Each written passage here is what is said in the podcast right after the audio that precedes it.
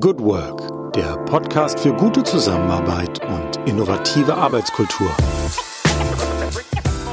Herzlich willkommen am Tag X plus 168 in unserer Corona-Chronik im Podcast Good Work, dem Podcast für gute Zusammenarbeit und für zukunftsfähige Arbeitskultur.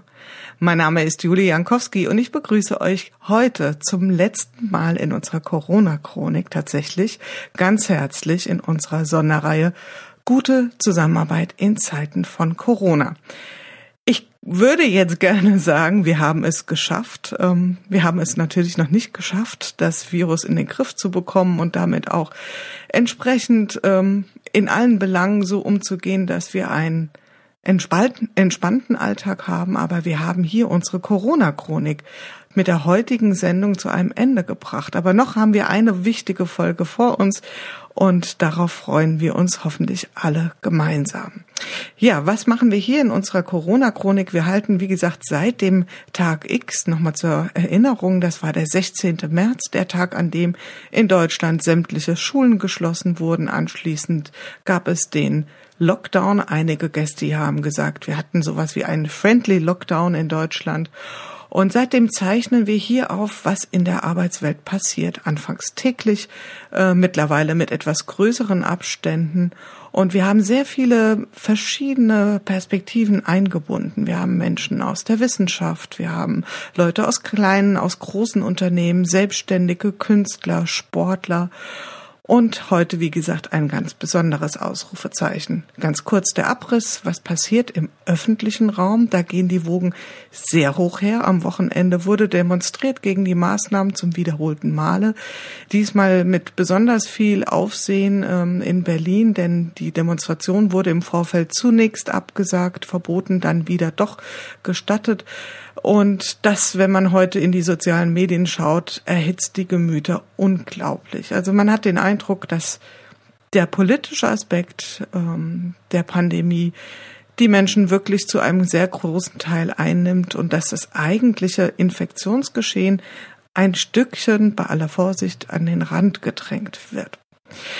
Wir hier reden über das, was in der Arbeitswelt passiert. Und ähm, wir haben lange überlegt oder ich habe auch lange überlegt, wer wäre vielleicht der passende Abschluss für unsere Folge. Und da fiel mir sehr schnell ein Name ein, den wahrscheinlich die meisten von euch auch kennen, denn er beschäftigt sich weniger mit der Vergangenheit, vielleicht auch manchmal ein wenig, aber vor allen Dingen mit der Zukunft. Und das finde ich ist eine wunderbare Perspektive zum Abschluss. Wir begrüßen heute in unserer Corona-Chronik in der Folge 100 den Trend- und Zukunftsforscher Matthias Hawks. Herzlich willkommen, lieber Herr Hawks. Hallo, ich grüße Sie. Ja, es ist, äh, wie gesagt, uns oder mir speziell auch eine ganz große Ehre, Sie hier zu haben, denn ich glaube, man muss Sie nicht groß vorstellen, aber eine Sache sei ja vielleicht erwähnt. Ich glaube, Sie haben eins der ersten Bücher zum Thema Corona tatsächlich auf den Markt gebracht und dann auch gleich ähm, mit einem sehr positiven Ausrufezeichen, wenn ich das mal so sagen darf. Ist das richtig? Wie war da Ihre Beobachtung? Ja, also das mit dem Positiven wird äh, quasi ja heutzutage als Vorwurf benutzt und das ist, glaube ich, nicht so, sondern äh, ich würde mich eher als eine Art ähm, kritischer, äh, aber konstruktiver Realist bezeichnen. Und meine Aufgabe natürlich als Zukunftsforscher ist auch ein bisschen gegen die Verängstigung und die Hysterisierung der Gesellschaft anzukämpfen. Das war von Anfang an meine Rolle äh, in diesem Diskurs. Ich habe ja einen Text, Die Zukunft nach Corona, veröffentlicht im Internet am 21. März war das äh, dieses Jahres, der dann auf eine unfassbare Art und Weise viral ging. Und da habe ich einfach mal versucht, die andere Dimension zu beschreiben äh, dieser Krise, nämlich jede Krise hat ja im persönlichen Leben, im Unternehmensleben, wissen wir das ja im Grunde genommen hat ja auch eine andere Seite, eine Seite der Erneuerung, der Herausforderung, womöglich der Bewältigung, natürlich nicht nur, das sind auch immer Abschiede, Krisen sind Abschiede von Konstruktionen, die in der Gesellschaft oder in uns selbst ähm, übermächtig geworden sind. Aber sie rütteln eben auch vieles auf und sie verändern vieles und dem versuche ich halt nach und vorher zu spüren. So kann man das, mhm. glaube ich, ausdrücken. Da sind wir ja schon mitten im inhaltlichen Thema. Üblicherweise beginne ich hier die Chronik immer mit einer sehr persönlichen Frage und das würde ich jetzt auch gerne nicht versäumt wissen bei Ihnen, nämlich wie sind Sie denn heute ganz persönlich in den Tag gestartet? Wie geht es Ihnen persönlich denn heute am 31. August? Ja, wunderbar. Ich bin gerade aus Irland zurückgekommen, äh, wo ich vier Wochen mich so ein bisschen zurückgezogen habe zum Nachdenken, zum im Wind spazieren gehen und bin, ich bin mit dem Elektroauto dorthin gefahren und zurück mit meiner Frau. Das ging ganz wunderbar. Wir sind durch alle Grenzen durchgekommen. Und ähm, diese Technologie ist eigentlich schon, schon ganz fantastisch, obwohl alle Leute immer dagegen sind und ihre, äh, ja, ihre, ihre Einwände geltend machen, wie das so oft ist, wenn das Neue kommt, wird es geleugnet. Und ähm, vor einer Woche sind wir zurückgekehrt und ich kümmere mich jetzt wieder um meinen Garten und um die vielen, vielen äh, Telefonate und, und äh, Konferenzen, die ich eben äh, mache in dieser Zeit. Das ist eine aufregende Zeit, ist auch eine sehr anstrengende Zeit, aber ich habe ein bisschen durchgeatmet und dadurch habe ich noch Kraft. Ja? Also das wird sich vielleicht dann auch wieder in Erschöpfung umformen. So ist das eben im Leben, dass man manchmal Kraft hat und manchmal auch erschöpft ist. Mhm. Das ist ja eine absolut nachvollziehbare Wellenbewegung. Vielleicht noch ein ganz kurzes Thema. Wir hatten das hier auch öfter, äh, das Thema Morgen. Ist das bei Ihnen auch so, dass Sie so etwas wie ein Morgenritual haben oder wäre das für Sie zu hoch gegriffen? Gibt es da sowas wie den typischen Matthias Hawks Start oder was können Sie dazu berichten? Ja, ja, also jeden zweiten Tag laufen, den Berg hoch. Wir wohnen hier am, äh, am Wienerwaldrand in Wien ähm, in einem Experimentalhaus, das Future Evolution House, wo wir so mit Energie und Materialien und Design experimentieren. Und das liegt eben glücklicherweise direkt am Wald. Das ist natürlich dann für einen Lockdown oder für Corona-Zeiten ein, ein ungeheures Privileg, das weiß ich schon. Aber dann jogge ich immer in den Wald und heute bin ich im Sturm, also es hat richtig gewindet, äh, da hochgelaufen mit dem Hund und habe meine übliche Ein-Stunden-Runde gedreht. Das ist so der Anfang des Tages dann ist man ein bisschen versauerstofft, nicht? Das, das braucht man. Aber wenn man so viel sitzt, wie, wie die Geistesarbeiter eben sitzen, dann sonst zerfällt man, wenn man nicht regelmäßig mhm. was tut. Ich würde vielleicht so als kleines Resümee ziehen hier aus den 100 Folgen, dass ähm, also gerade in der Kombination aus Morgen und Bewegung anscheinend ein ähm, eine tatsächliche Kraftquelle stecken kann, auch für das, was wir dann am Tag in unserer Arbeit machen. Würden Sie da mitgehen? Naja, das ist schon auffällig. Dass, ähm, also die, die, Krise hat ja so eine Art Spaltung in die Gesellschaft hineingetrieben, hat quasi vieles sichtbar gemacht, aber eben auch zugespitzt. Und es gibt eben viele Menschen, die sehr viel mehr Sport treiben. Das ist schon so. Mhm. Es gibt auch viele Menschen, die noch weniger Sport treiben. Aber ich glaube, die, der Anteil derjenigen, die sich ihre äh, Bewegungsautonomie, das ist auch so ein Selbsterhaltungstrieb. Ja, wenn, sie, wenn sie sich nicht bewegen, werden sie verrückt. Und das ist ja immer so das, was ich meine mit Reaktivität. Wir haben auch so einen natürlichen Instinkt gegen Krisen, die uns zusetzen, einen Widerstand äh, zu entwickeln. Und das gilt ja eben in allen Bereichen. Äh, das ist ja auch in der Arbeitswelt so. Ich habe selten so produktive Mitarbeiter erlebt. Ich bin ja selber auch Teil eines Unternehmens mit 30 Mitarbeitern. Und ähm, man muss es aber eben ganz anders organisieren, viel selbstverantworteter und viel, viel weniger an den Routinen die man gewohnt ist, entlang, damit aber auch weniger an den negativen Routinen, nicht? Also ähm, man gewöhnt sich ja auch dran, sich irgendwelche nachmittags dann irgendwelche Zuckerriegel reinzuhauen oder sich äh, gepflegt in Konferenzen zu langweilen. Das ist eben alles nicht mehr so einfach. Insofern ist das, da hat das natürlich auch so herausfordernde äh, Aspekte. Es ist hart. Für viele Menschen ist es wahrscheinlich auch zu hart, aber es hat eben auch, ein es setzt auch. Energien frei. Nicht? Also ich will mich von Corona nicht fertig machen lassen. Das ist so etwas, was ich sehr mhm. oft gehört habe.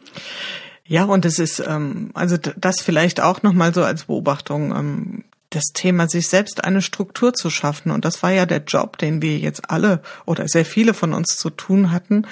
Äh, das scheint ja doch ein sehr anspruchsvoller Job zu sein. Also wie gestalten wir Strukturen neu in unserem bisher doch sehr relativ vordefinierten Alltag. Und äh, ich glaube, da haben wir alle ganz schöne Lernkurven gefahren. Sie sind Zukunftsforscher, Trend- und Zukunftsforscher und ähm, wir haben vielleicht so ein abstraktes Bild. Was macht ein Trend, ein Zukunftsforscher? Er wird zu schlauen Reden eingeladen. In Ihrer Person ist das ja ganz sicherlich sehr gut greifbar, auf vielen Bühnen unterwegs, schreibt Bücher. Aber wie sah denn tatsächlich so ein ganz normaler ähm, Arbeitsalltags, ein Durchschnittstag im Leben von Matthias Hawks aus, bevor Corona hereinbrach? Wie war Ihr Alltag? Ja, also das ist nicht sonderlich spektakulär. Ähm, das ist einfach so, wie Geistesarbeiter eben arbeiten. Und da haben wir natürlich alle das Problem, dass wir unser, unser Hirn, das dauernd in Gang ist, irgendwie auch äh, stabilisieren müssen durch eben durch den Körper, weil äh, Körper und Geist gehören ja auch zusammen. Aber ich bin natürlich ein Vielleser. Also ich habe jetzt auch unfassbar viele Bücher und Artikel im, im Netz in, im, in, in diesem Sommer äh, gelesen und ein Schreiber. Also ich bin ganz klassischer, wenn man so will, auch Autor und verfasse viele Papiere, mache halt viele Konferenzen. Was eben nicht da war plötzlich, war das Reisen. Und äh, es ist eben ja in der Corona-Zeit so eine, eine magische Erfahrung gewesen, dass vieles, von dem wir glaubten, dass wir gar nicht darauf verzichten konnten, dass das plötzlich sich auch als Befreiung erwiesen hat. Ja? Also ich bin ja in den letzten 20 Jahren un, in unendlich viele Züge und, und, und, Flugzeuge und Autos gestiegen und bin auf Konferenzen unterwegs gewesen. Und dann war das alles plötzlich dieser, dieser Stillstand, zack. Ja? Und plötzlich merkt man, Gott sei Dank. Ja? Also so nach ein, zwei Wochen merkt man, ich vermisse das gar nicht mehr, obwohl es so eine Art Sucht war. Das ist eben dieses Suchtverhalten, das, das wird dadurch durchbrochen. Und darauf kann man eben mit noch mehr Sucht reagieren oder mit Rebellion und Aufstand. Also unsere Freunde von der Verschwörungs- und äh, Paranoia-Fraktion, die halten das ja nicht aus. Ne? Deshalb äh, gehen sie auf die Straße und erzählen irgendwelchen Unsinn. Ähm, und weil sie eben in ihrer persönlichen Reaktion das nicht aushalten können, dass sie bestimmte Dinge nicht mehr tun können. Aber das ist für das menschliche Wesen, glaube ich, auch ganz wichtig, dass man manchmal manche Sachen nicht mehr tun kann, um vielleicht dann andere Dinge besser wieder tun zu können. Und so habe ich das erlebt. Ja, zum einen das, zum anderen vielleicht auch den Wert dessen, den echten Wert mal ermessen zu können und spüren zu können am eigenen Leib und dann auch so eine Art Resümee zu ziehen. Was wäre mir denn wichtig, es wieder zu haben und auf was kann ich tatsächlich auch verzichten? Also werden wir später auch noch zu kommen.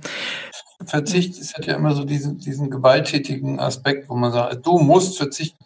Und man merkt plötzlich, dass manches, auf das man verzichtet, einem ja gar nicht geholfen hat. Das war ja gar nicht so toll, wie es sich angefühlt hat mhm. Im Suchtverhältnis.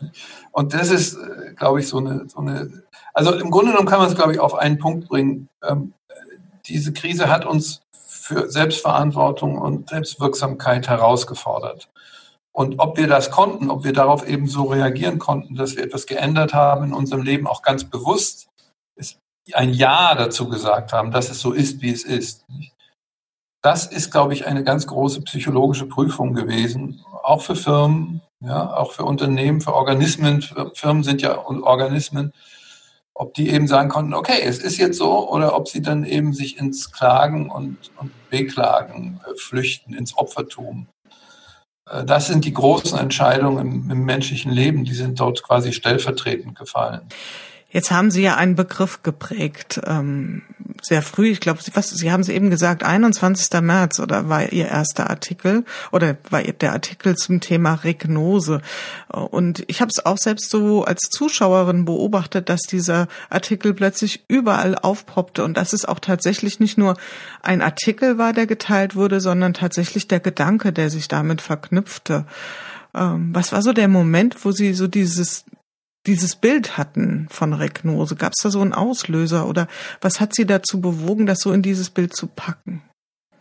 Also das ist ja im Grunde genommen eine Weiterentwicklung des Gedankens der Vision. Ja, also ich beschäftige mich mein ganzes Leben lang eigentlich damit, welche Funktion haben Visionen der Zukunft, das ist ja oft nach vorne gerichtet, ähm, auf unser tatsächliches Leben. Und ähm, eine Vision ähm, also da gab es diesen berühmten Spruch von Helmut Schmidt, angeblich soll er gesagt haben, mhm. wer Visionen hat, soll zum Arzt gehen.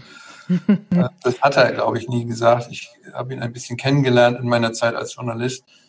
Ähm, oder jedenfalls nicht so gemeint. Aber ähm, es gibt ja so eine innere Zukunft in uns. Ja? Also können wir uns etwas vorstellen, in, in was wird, was auch mit uns wird. Und ähm, wenn diese Vision verloren geht, die innere Zukunft, dann geht es dem Menschen schlecht. Dann fallen wir eigentlich in eine Depression, weil dann haben wir keine Perspektive mehr.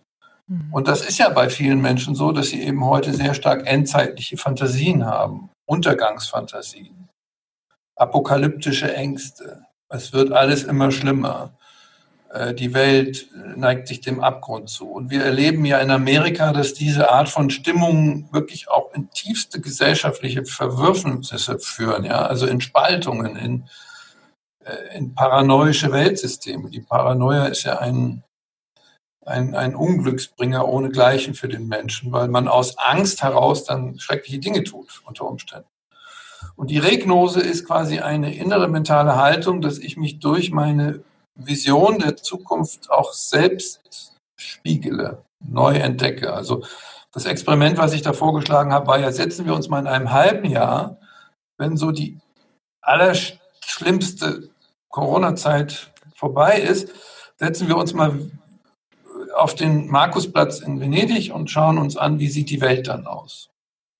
Und ich habe dann so ein paar Vorschläge gemacht, wie ich glaube, dass es sich anführen kann, ja, dass wir uns vielleicht sogar über bestimmte Dinge wundern, dass sie nicht so schrecklich geworden sind, wie wir es befürchtet haben. Nun gibt es für viele Menschen Dinge, die sind, sind so schrecklich geworden. Ja? Also es gibt ja auch Menschen, die haben Angehörige verloren in dieser Krise. Das lässt sich nie ganz vermeiden. Aber man erinnere sich mal an die Zeit im März, da hatten ja viele Menschen wirklich ein, ein Weltuntergangsgefühl. Ja? Also die Zivilisation geht zugrunde, ähm, äh, die Wirtschaft bricht zusammen, Europa bricht zusammen. Das ist alles so nicht eingetreten.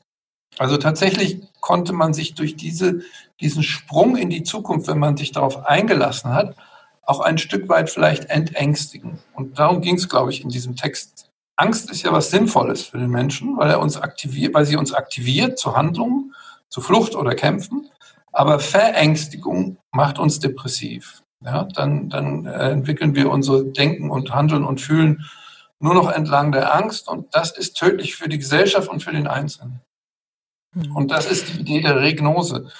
Das heißt, wie können wir uns eine Zukunft vorstellen, in der wir, zu der wir ein Verhältnis haben, also zu der wir auch eine Verantwortung haben. Also ich sage immer, äh, Zukunft entsteht dann, wenn wir uns dafür entscheiden. Die meisten Menschen verlangen von mir natürlich eine prophetische Aussage. Ja? Mhm. Also im Sinne von, wird alles immer schlechter, Herr Hawks, oder nicht? Sagen Sie das doch mal. Und ich sage immer, dann gebe ich zurück und sage, das hängt ja von Ihnen ab. und dann sind die Leute natürlich sehr wütend. Was, was sind Sie denn für ein komischer Zukunftsforscher, wenn Sie mir nicht meine objektive Zukunft voraussagen können? Kann ich aber nicht, weil es hängt tatsächlich davon ab, was man, was ein Einzelner tut, aber auch was wir alle als Gesellschaft tun oder zum Beispiel als Unternehmen, Unternehmen. Ja? Und diese Rekursion, wir nennen das auch das Rekursionsprinzip, das ist, glaube ich, wichtig, dass wir das in unser Leben integrieren, weil sonst werden wir immer nur Opfer. Ja, sonst sind wir Opfer unserer Albträume, unserer Verängstigung durch die Medien, unsere inneren Düsternisse. Ja. Dann wird es dark. Also ich sehe gerade diese schöne Serie bei Netflix, Dark. Und da ist wirklich alles dunkel und negativ von vornherein. Und da erfüllen sich die negativen Prophezeiungen dann. Self-fulfilling prophecy, das ist ja ein wunderbarer Begriff. Mhm. Also darum geht es eigentlich. Es geht, so einem, es geht um ein mentales Experiment. Wir versetzen uns in die Zukunft und schauen, wie wir dann sind. Und dadurch erkennen wir etwas in uns. Ja? Also was ist eigentlich unsere Weltperspektive? Und das, glaube ich, ist äh, ganz existenziell für das menschliche Leben, dass wir eine Perspektive des Wachstums haben. Also des Wachstums meine ich jetzt nicht quantitativ, also es gibt natürlich auch Fantasien und ich will, ich werde reich sein und viel Geld verdienen und Erfolg haben. Das ist so diese Primitivvision, die eigentlich sehr narzisstisch ist. Aber möchte man nicht im Leben auch noch etwas anderes erreichen? Ja? Vielleicht eine innere Entwicklung, eine Selbstentwicklung, eine Verfeinerung, was auch immer. Wenn man seinen Beruf nicht besser erleben, seine Arbeitswelt, hat man noch was mit der Welt zu tun? Das ist eigentlich die Frage. Ne?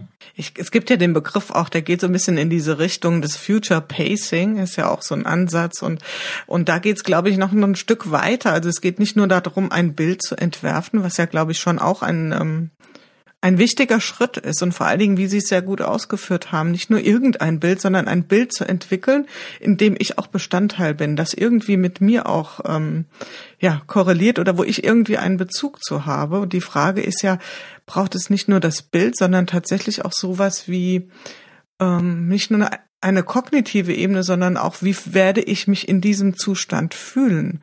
Das ist natürlich sehr schwer vorherzusehen, aber der Versuch zu unternehmen, wie wird es mir denn damit gehen? Das ist ja schon nochmal ein sehr viel weiterer Schritt.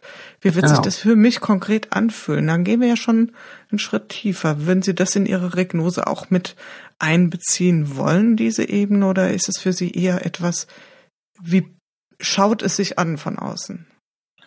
Ja, unbedingt, weil das basiert ja auch auf der Erkenntnis, dass man Zukunft schon deshalb nicht absolut voraussagen kann, weil wir nicht wissen können, wie wir sie dann erleben werden. Nicht? Also es kann ja eine Zukunft eintreten, die wir dann ganz anders finden. Ich erinnere nur mal an die, ähm, an die Visionen des Internet. Ja? Also vor 15, 20 Jahren, ich bin ja selber jemand, der mit dem Internet quasi dann erwachsen oder älter geworden ist, hatten wir so die Vision der Befreiung. So, es, das Internet wird alles gut machen, wird die Individuen und Gruppen befreien, es wird die ähm, wird die Welt verwandeln. Und, und dann hat sich das alles geändert, aber eben nicht nur objektiv, sondern auch durch unser eigenes Zuwirken, durch die Art und Weise, wie wir dann im Internet, wie viele Menschen sich im Internet verhalten haben. Und dann sah das, als es, also wenn eine Utopie dann eintritt, sieht sie dann oft ganz anders aus. Mhm. Und äh, dieses Nachfühlen nach, dem, nach den inneren Bereitschaften, ähm, der Bewertung. Das ist, hängt genau damit zusammen. Ja? Also die Regnose fällt ganz vielen Menschen ja schwer als, als eine Mindübung, weil es eben, wie Sie richtig sagen, es, es, es erzwingt gewissermaßen nicht nur eine Vorstellung dessen, wie die äußeren Dinge sein können, sondern wie auch man innerlich sein kann. Aber das macht sie so wertvoll. Man beobachtet sich beim Beobachten.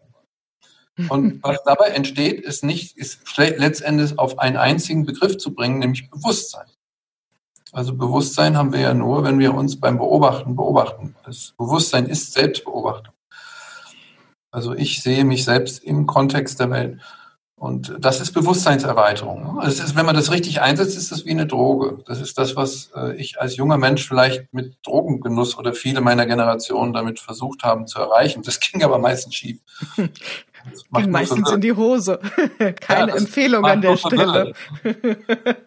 also die, die, Neuronen irgendwie durcheinander zu bringen, ist keine große Kunst. So, sie, sie wieder richtig zusammenzusetzen, das ist, äh, das ist die große Aufgabe des, des Menschen. Ja. Das ist, ähm, also das die konstruktivistische Grundaufgabe, die wir haben. Mhm. Jetzt ist man ja tatsächlich versucht, wenn man einen Gesprächspartner wie Sie hat, zu, Sie zu fragen, na lieber Herr Hawks, wie wird's denn nur werden? Das haben Sie ja selbst eben gesagt. Also Sie sind Zukunftsforscher, Sie beschäftigen sich professionell und, oder sagen wir mal, professionell, klar, aber auch vor allen Dingen strukturiert mit dem Thema. Und wir haben ja hier so den, den, die Perspektive eingenommen, was wird sich in unserer Arbeitswirklichkeit verändern? Gibt es da schon so Strömungen, Trends, die Sie für sich erkennen? Sie haben ja selbst auch ein Unternehmen und vielleicht gibt es da schon so ein paar Dinge, die Sie mit uns teilen wollen würden an der Stelle, was Sie vermuten, was große Veränderungsstrukturen sein könnten. Ja, das kann man schon. Also es ist eben so, dass man die Zukunft nicht voraussagen kann, weil sie in ihrer Totalität, das ist genauso ähm, ein deutscher Philosoph namens Gabriel hat mal ein sehr schönes Buch geschrieben vor einiger Zeit, warum die Welt nicht existiert. Und damit meinte er nicht, dass keine Welt existiert, sondern er meinte damit, dass die Welt immer das Totale ist. Ja? Und wenn man da anfangen würde, das alles zu beschreiben, dann würde es ja ein Lebens, würde es ja nicht nur ein Menschenleben dauern. Mhm. Aber wenn man es ein bisschen fokussiert und jetzt Arbeitswelt als ein System versteht, das bestimmten Veränderungen Evolution einerseits, aber auch Disruption und Corona ist eine Disruption unterliegt, dann kann man, glaube ich, daraus ein Modell bauen. Also ein geistiges Modell, wie verändert sich das? Und um die Grundlage davon zu beschreiben, dafür sind wir natürlich in der Megatrendforschung schon, also wir beschäftigen uns mit der Veränderung der Arbeitswelt seit 20 Jahren. Da gibt es eben so ein paar Konstanten der Veränderung. Ja? Also auch Wandel hat ja Konstanten. Mhm. Und man kann Gesetzmäßigkeiten, ja. Mhm. Ah, ja, also das, man sieht eben, dass wir uns langsam von einer industriell geprägten Arbeitswelt, in der es eben äh, solche Dinge wie, wie den Maschinenrhythmus als Grundlage der Arbeit gibt. Also acht Stunden Tag ist nichts anderes als äh, das alte Schichtmodell in einer Fabrik. Ja. Also acht Stunden Präsenz, so äh, in hoher Arbeitsteilung, in kommandierter Arbeitsteilung. Das ist das industrielle Denkmodell. Das hat aber unsere ganze Kultur natürlich durch und durch geformt. Ja? Also wir denken in Acht-Stunden-Rhythmen und in Freizeit und in Lohnabhängigkeit und all diese Konstanten sind aber seit vielen Jahren ja in Frage gestellt. An ihnen wird gerüttelt, weil wir eben zunehmend in eine Wissensgesellschaft, in eine Wissensökonomie kommen, in der die Produktion von Dingen wie in der Fabrik nicht mehr das zentrale Element ist. Und also auch Fabrikarbeiter werden in Zukunft Wissensarbeiter sein. Es wird kein Mensch mehr seine Körperkraft äh, in, in Wiederholungen einsetzen. Oder ganz wenige werden das, ganz, ganz wenige sein.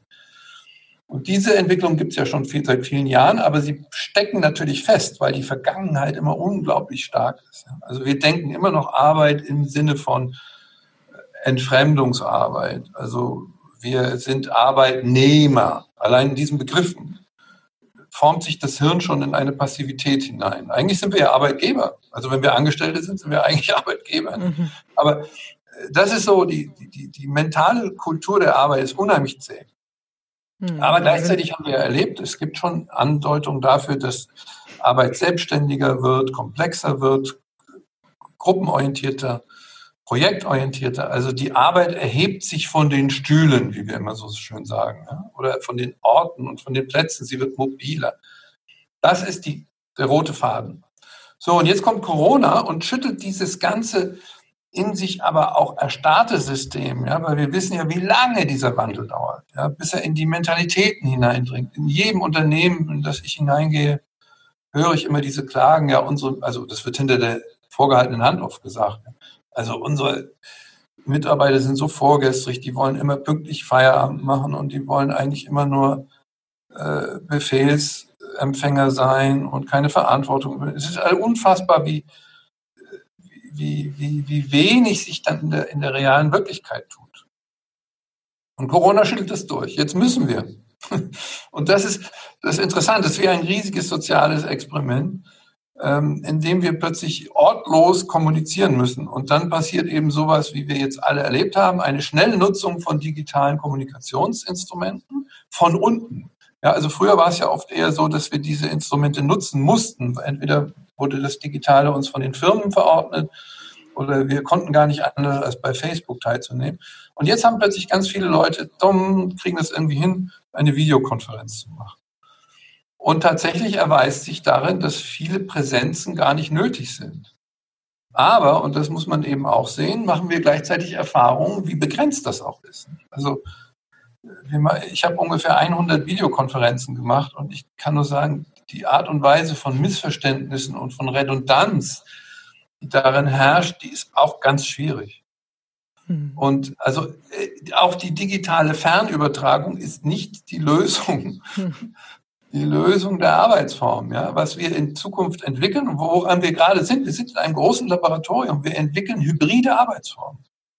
Also in denen es eben nicht mehr auf die permanente Präsenz ankommt, in denen wir aber eins lernen müssen, nämlich den Unterschied zu verstehen zwischen der physischen Präsenz, also wann ist es nötig, ein Team sich treffen zu lassen im analogen Raum, sich anschauen zu lassen, sich spüren zu lassen. Körperlichkeit ist was unheimlich Wichtiges. Und wann ist es sinnvoll, das einfach nur, ja, also da brauche ich ein paar Bilder auf dem Bildschirm oder ich kann das über Mail oder was auch immer. Und das ist nichts anderes als eine Differenzierung von Arbeitsformen. Also wenn man so will, eine neue Allokationsphase, in der wir lernen, wie diese neue Arbeit sinnvoll zu organisieren ist. Mhm. Und wie das genau aussieht, kann man natürlich nicht präzise festlegen, aber man kann eben an vielen Fallbeispielen eben sehen, wie Firmen das machen und da, wo es gelingt und wo es nicht gelingt. Also es gelingt zum Beispiel nicht da, wo die, wo, wo die Führung dann äh, ähm, äh, sagt, okay, wunderbar, die Büros waren sowieso so teuer, bleibt mal alle zu Hause. Dann zerfallen Unternehmen. Das wird auf Dauer eine Riesen, das merken wir jetzt schon, dass die Leute, die länger zu Hause arbeiten, dass die dazu neigen, mehr zu kündigen. Ja, weil, weil sie sich weniger verknüpft fühlen mit dem Unternehmen, ja. weil das, was das Unternehmen ausmacht, auch das Stichwort Unternehmenskultur für Sie nicht mehr spürbar ist im Alltag? Also wo spüre ich die Unternehmenskultur meines, ich sage jetzt nochmal das Wort Arbeitgebers, wenn ich ähm, am Küchentisch sitze und meinen Laptop aufgeklappt habe? Eben, dann merke ich sie zwar immer noch vielleicht in Kommunikationsformen, aber äh, physische Präsenz, Räume machen auch ungeheuer viel aus. Und, ähm, und ich muss gleichzeitig ja meine Autonomie viel mehr, auch meine, meine Komplexität meines, ich muss mit den Kindern gleichzeitig umgehen, all das. Und wenn ich das sowieso schon mache, frage ich mich natürlich irgendwann, warum brauche ich eigentlich diese Firma noch? Die dauert mir auf die Nerven geht. Also es gibt, es wird durch diese Erfahrung von Corona wird es eine Zentrifugalkraft in Richtung auf Einzelselbstständigkeit geben. Und gleichzeitig werden sich die Firmen eben überlegen müssen, was sind die wirklichen Bindungskräfte innerhalb von Teams, von, von ihrer Organisation. Das ist, glaube ich, ein, ein ganz wesentlicher äh, Aspekt, dass das, was eigentlich immer gefordert wurde, nämlich Teamwork, nicht unbedingt ortsgebunden, das muss jetzt erlernt werden. Und das stellt wiederum aber die innere Konsistenz eines Unternehmens, das heißt den eigentlichen Kern den, äh, die soziale Bindungskraft oder wenn man noch ein bisschen weiter geht, den Purpose, also den Sinn, der ja auch sich im Sozialen ausdrückt, den stellt das auf die Probe. Also Entfremdungen, die sowieso schon da waren, werden viel sichtbarer gemacht. Und es kann eben ganz, kann Firmen eben so gehen, dass sie ihre besten Mitarbeiter verlieren, weil die inzwischen zu Hause sich als selbst Einzelselbstständige letztendlich rekonfigurieren. Das ist, der Schritt ist ja dann nur noch klein zu sagen, ähm, wozu brauche ich dann noch diese Hülle?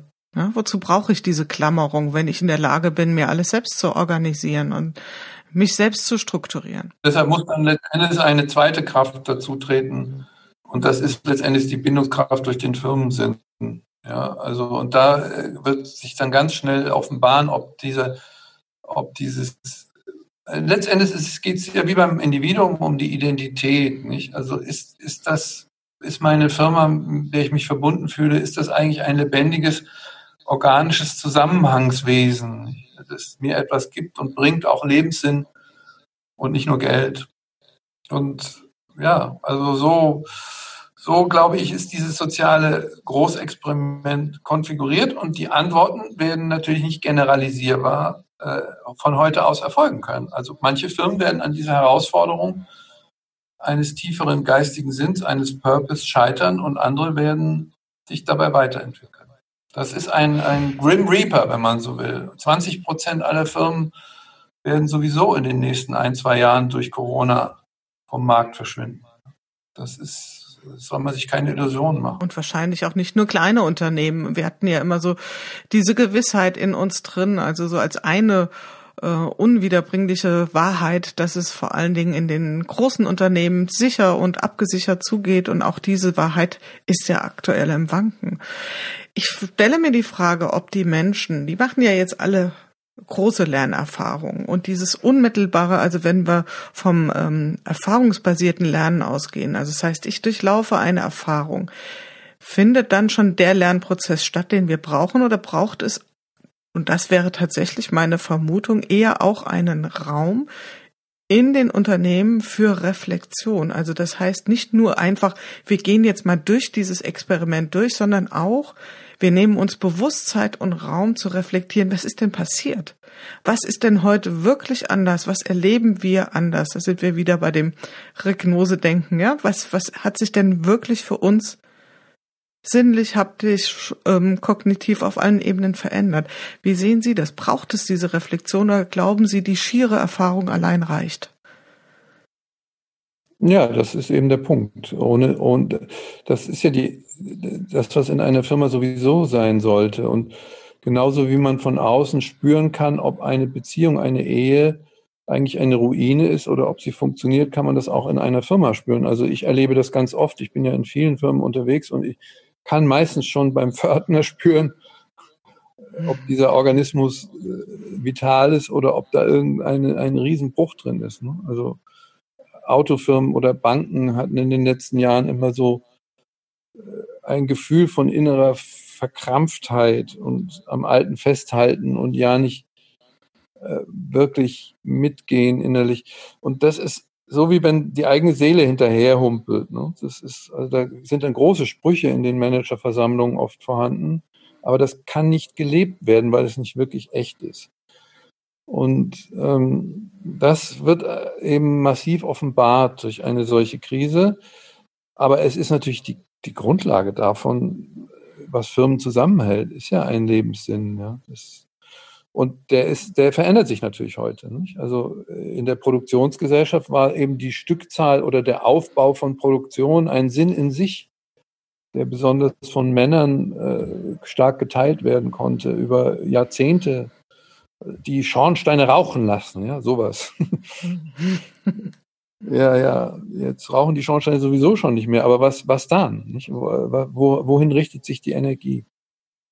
Und das ist ja, Sie haben das völlig richtig gesagt. Das, aber ich glaube, das ist dann auch schwierig als nachträgliche Therapie anzubringen. Das ist ja das, das was ja. eigentlich das Unternehmen in sich beinhalten muss. Ich kenne auch viele Unternehmen, die das tun, auch kleine mittelständische in allen Branchen, ja, wo man das Gefühl hat, ja, yeah, die Leute sind zusammen, die haben, die, die teilen eine gemeinsame Mission. Und diese Mission ist aber immer nicht nur, kann nie nur die, die, die Vermehrung des Kapitals sein. Nicht? Das, weil das, das führt immer wieder in die alten Klassenverhältnisse hinein und äh, das, da, da, dahin führt kein Weg zurück, sondern es geht letztendlich darum, wir haben das ja über viele Jahre auch immer diskutiert, Entrepreneurship, Beteiligung von Mitarbeitern. Das kann man nicht einfach nur als, als Parole ausgeben, das muss man auch ökonomisch natürlich verfestigen. Durch Regeln, mhm. durch Umverteilungen letztendlich und Zeit. Ja. Also wenn wir mal jetzt vielleicht noch eine andere Betrachtung, viele Menschen haben ja auch den Widerspruch zwischen Arbeit und Familie nochmal intensiv erlebt. Einerseits war es für viele sehr, für mich zum Beispiel, wir haben hier in einer Familien-WG mit Opa und Hund und Schwiegertochter und allen möglichen, mit sechs Leuten, sieben Leuten gelebt. Das war wunderbar für eine Weile. Andere sind durch ihre Familien zu Hause in Lockdown um ihr letztes Nervenkostüm gekommen. Ja? Also das hat da auch einen offenbarten Charakter gehabt. Und die ganze Frage der Work-Life-Balance in Anführungsstrichen steht ja jetzt auch nochmal auf dem Tableau. Und meine These ist, dass das auch für die Arbeitszeit ähm, äh, eine ganz klare Richtung vorgibt. Corona wird dazu beitragen, dass wir das kommende Arbeitsmodell was sich in Skandinavien schon durchgesetzt hat, nämlich im Grunde genommen eine 30-Stunden-Woche. Also oder drei Tage Arbeit ja, oder vier, dreieinhalb, dass sich das durchsetzen wird. Weil, weil sie können sonst diese zwei Welten gar nicht miteinander wenigstens halbwegs ausbalancieren. Die alte Erwerbszeit ist einfach ja zu viel. Das, das, da können Sie, können Sie keine Work-Life-Balance machen. Ich glaube ja sowieso nicht an diesen Begriff der Work-Life-Balance, weil ja. das immer eine Dynamik ist. Aber ich glaube, da, da wage ich mich mal einfach in so eine Prognose. So in ein, zwei, drei Jahren wird sich dieses ähm, skandinavische Modell auch bei uns durchsetzen. Okay, wir schreiben es einfach mal mit, mal gucken, was passiert und jetzt nicht im Sinne von Überprüfung, sondern ich glaube, es braucht auch manchmal den Mut, Dinge auch sehr konkret auszusprechen, auch im Sinne einer Visionsbildung, um vielleicht ein sehr konkretes Bild auch zu entwerfen und auch zu sagen, wie würde sich das für mich anfühlen.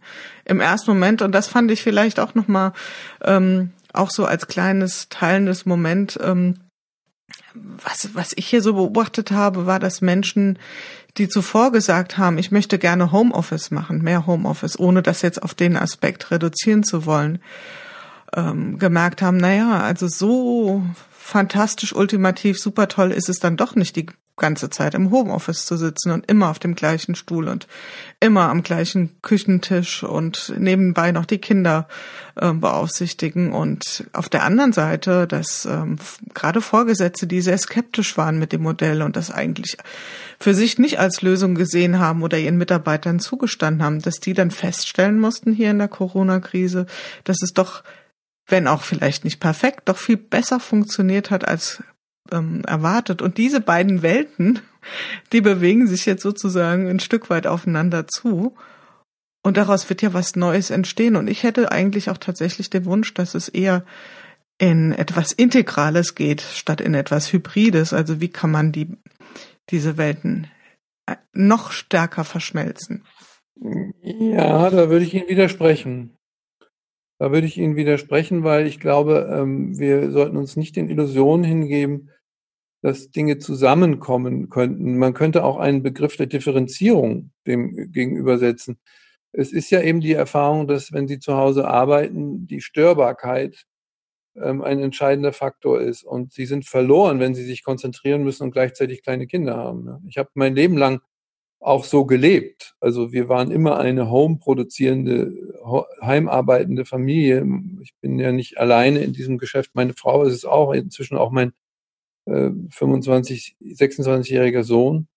Und ähm, ich war immer störbar, aber sie müssen da auch Differenzierungen bringen, weil wenn sie, die brauchen dann eine andere Raumstruktur, wenn sie von zu Hause arbeiten. Sie brauchen auch eine andere Mentalstruktur. Sie müssen abschalten können, um wieder einschalten zu können. All diese Dinge. Das hat ja früher eigentlich der Weg zur Arbeit gemacht. Und viele Menschen haben den Weg zur Arbeit ja auch im Auto hinterlegt. Da ist man dann in so einer Übergangsphase. Also man braucht ganz neue Kulturtechniken, um das hinzubekommen. Und ich weiß nicht, ob das eins werden sollte.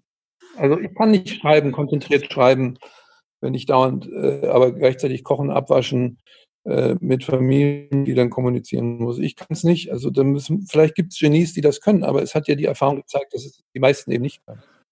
Also ich könnte es auch nicht. Ich glaube auch nicht an eine Integration von diesen beiden Feldern oder von diesen Feldern, sondern eher im Sinne von, ähm, das war eher ein Replik auf das Thema, die Welt wird hybrid, analog und digital. Da ist ja eher die Frage, inwieweit können wir da Dinge verschmelzen? Ne? Oder wie, wie kann ein integrales Arbeitskonzept aussehen, äh, wo man sagt, es gibt eben bestimmte Bestandteile, die wir versuchen vom Analogen ins Digitale zu bringen und Qualitäten in die eine Welt von der anderen hineinzubringen. Ich glaube, das ist. Äh, ja, ja, d'accord. Okay. Wobei ich sowieso diesen Begriff der Digitalisierung als hochproblematisch empfinde, weil was heißt denn das? Wenn Arbeit digitalisiert wird, heißt das, dass sie nur noch aus Nullen und Einsen besteht?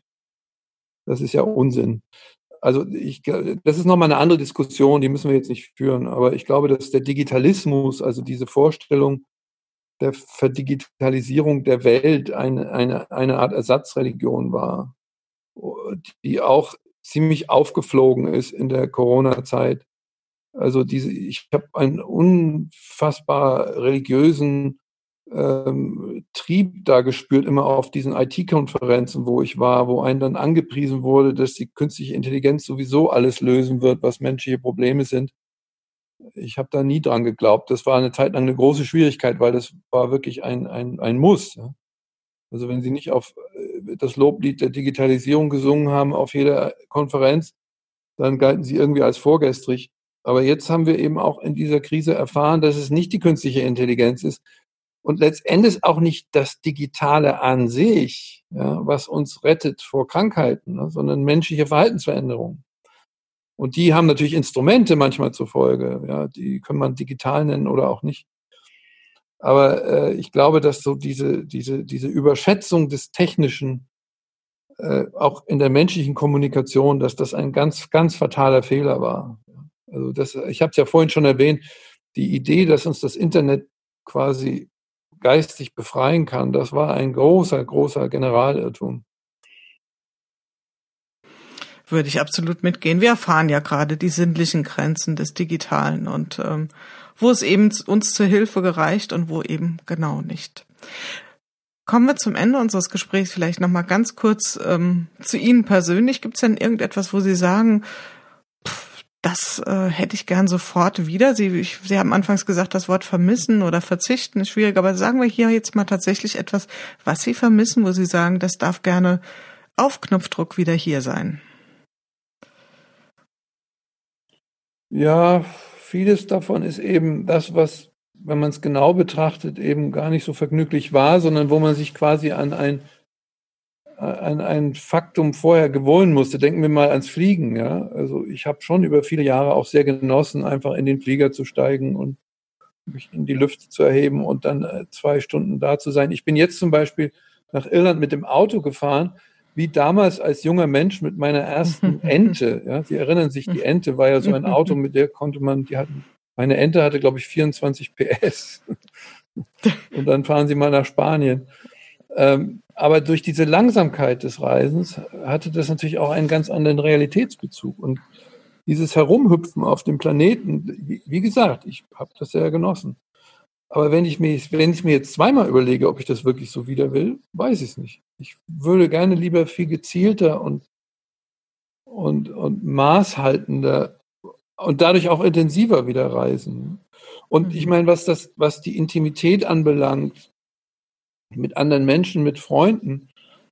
Ich weiß nicht, haben Sie das so erfahren, aber ich habe nicht erfa erfahren, dass die Intimität mit meinen Freunden oder Bekannten oder den Menschen, mit denen mich etwas verbindet, geringer geworden ist über körperliche Distanz. Hm. Ich habe wieder viel mehr telefoniert, also telefoniert im alten Sinne mit Zuhören. Ja, kennen Sie, konnten Sie noch erinnern? mit Hinhören. Ja, ja, vor, genau. Vor Corona gab es ja gar keine Telefongespräche mehr, sondern nur noch Messages. Wenig. Ja, ja, wenig. Ja, die Telefonbeantworter wurden nicht mehr abgehört. Das werden sie ja heute auch noch nicht. Aber also ich sag mal, die, die Intensität der Bindungen wurde uns ja auch existenziell gemacht durch diese Krise. Also wir haben plötzlich gemerkt, wie wir davon abhängig sind und dass wir jetzt eine Weile lang vielleicht auf Bussi-Bussi verzichten müssen. Also ich finde das nun wirklich nicht so tragisch. Und ich finde es eben auch nicht so tragisch, eine Maske tragen zu müssen, aber ich kann nachvollziehen, warum Leute da völlig ausrasten. Ja? Und zwar, weil sie etwas in sich selbst nicht aushalten. Ich glaube, das ist alles ein Produkt von Selbstentfremdung. Ja, also sagen, ich will keine Maske, das ist ja eine, wie sagen die, die Verschwörungsfreaks immer, äh, das ist ein Maulkorb. Ja. Da merkt man, dass die Leute sich nicht kennen, dass sie, dass sie mit sich selbst in einer unfassbaren Art und Weise unzufrieden sind. Und ich finde, also es gibt ja diesen schönen Satz, man verpasse niemals eine gute Krise. Das, äh, also man kann so viel darüber lernen und die meisten Menschen, die ich kennengelernt habe, haben heute ein liebevolleres Verhältnis zu ihrer Familie und zu ihrem durch die Krise, weil uns das auch alles so existenziell knapp wurde. Ja? Also insofern, wenn Sie mich fragen, was will ich jetzt unbedingt wieder haben, dieses hektische, äh, alles ist zu viel Gefühl, das kommt jetzt schon wieder. Ne? Das, das, kann man oft nicht vermeiden. Ja? Aber und, und Nähe zu anderen Menschen, ja, klar. Also wenn man mit einem kranken, älteren Menschen konfrontiert ist, den man nicht mehr umarmen kann, das, das ist schon hart. Ja. Aber mhm. selbst die alten, kränkeren Menschen, die ich kenne, haben jetzt nicht unbedingt das vermisst, ja, sondern vielleicht was anderes. Mhm. Was ich, vielleicht kann ich Ihnen das ähm, mal so zurückspielen, was häufiger genannt wurde. Und ich glaube, Thomas Sattelberger, der äh, im vorherigen Interview war, der sprach von ähm, einfach einer gewissen Unbeschwertheit. Und ich ja. glaube, das ist so ein Momentum, was wir schon, was uns so ein Stück weit im Moment äh, in die Pause geschickt wurde. Eine gewisse Sorglosigkeit oder Unbeschwertheit. Ja, ist das so? Das hat uns auch vielleicht eine höhere Sorgfalt. Vielleicht, ja. Ja. Also es, ich, ich kann das aber nachvollziehen. Ich kenne Thomas Sattelberger mhm. selbst ganz gut. Ich finde ihn großartig und ich würde ihm nie widersprechen. Schon, nein, schon, schon mal gar nicht im Podcast. Ja, ja. Nein, aber es, es ist natürlich, dieses Gefühl kann man haben. Das ist ja vollkommen klar. Aber es ist die Frage, ob es so, ob es uns wirklich am Leben hindert und am Wandel hindert. Hm. Ja. Das glaube ich nicht. Ich glaube, das war nicht die Aussage, sondern eher so ein, ja, da ist so, ein, so eine gewisse, ein, ein Vermissensmoment. Das dürfen wir auch mal einfach so stehen lassen. Wir sind am Ende angekommen und ähm, ich habe zum Schluss immer eine Frage beziehungsweise ein Sätzchen für meine Interviewpartner und den würde ich Sie auch als wirklich den äh, allerletzten Gast mal die Frage beantworten lassen, wenn ich bislang etwas aus Corona gelernt habe, dann ist es das. Pünktchen, Pünktchen, Pünktchen. Also ich habe daraus gelernt, dass meine Vermutung, dass das Leben plötzlich ganz anders spielen kann und dass die Zukunft eher dadurch entsteht, dass wir dann darauf reagieren als Menschen, dass das die richtige Art und Weise ist, über die Zukunft zu denken. Es ist ja so, dass viele Leute glauben, dass man einfach nur die Gesetze der Welt verstehen muss und sich denen anpassen muss. Ja? Und dann gelingt das Leben oder gelingt das Unternehmen oder gelingt die Zukunft. Und ich glaube, dass es ganz umgekehrt ist, dass wir dann, wenn wir eine innerliche Varianz haben, wenn wir uns nicht befürchten lassen, also verängstigen lassen, wenn wir auch in schwierigen Situationen Mut fassen, das andere, das ganz andere auch, auch zu entstehen zu lassen oder, oder zu dem zu folgen, dass, dass das etwas Urmenschliches ist und ähm, dass auf diese Art und Weise Zukunft viel besser zu verstehen ist als durch die ehernen Gesetze. Also Corona war ja so ein, es war ja eine der übrigens vor, am besten vorausgesagtesten äh, Krisen überhaupt. Ja? Also gab es ja ganz viele Risikoforscher, die haben das durchaus vorausgesagt, mhm. dass das sehr wahrscheinlich ist. Wir auch, also wir haben ja auch so eine Risikoabteilung im Zukunftsinstitut und da war das, stand das ganz oben. Ja? Also es war nicht unvorhergesehen, aber es war eben ungeheuer überraschend. Und äh, dass Menschen das aber können, dass äh, wir auch in schwierigen Zeiten das ist, glaube ich, die Zuversicht, die wir brauchen für die Zukunft. Und um darum geht's. Ja. Es geht eigentlich um Zuversicht. Das ist das, wofür ich stehe als Zukunftsforscher, dass wir uns das zutrauen, äh, Wandel zu bewältigen. So, das ist, glaube ich, der, der Punkt. Und insofern bin ich da, das hat mich bestärkt in meiner Vermutung. Das war mir vorher nicht so klar. Das würde ich sehr gerne stehen lassen. Also ich glaube, viel besser können wir eine Chronik nicht abschließen als mit dem Wort oder den Gedanken der Zuversicht. Das war mein innerer Wunsch für heute. Es war nicht geskriptet. Sie werden es bestätigen, Herr Hawks.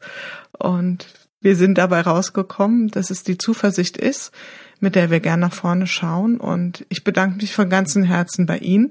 Ich bedanke mich auch bei allen Hörerinnen und Hörern, die so tapfer und äh, tatsächlich eine kleine Fangemeinde hier schon gewachsen ist äh, an der Chronik. Und für Sie persönlich jetzt erstmal alles Gute und dass das Leben in dem Tempo weitergeht, wie es für Sie gerade gut ist. Ja, wir, wir sehen uns dann in der Zukunft. Herzlichen Dank für das Gespräch.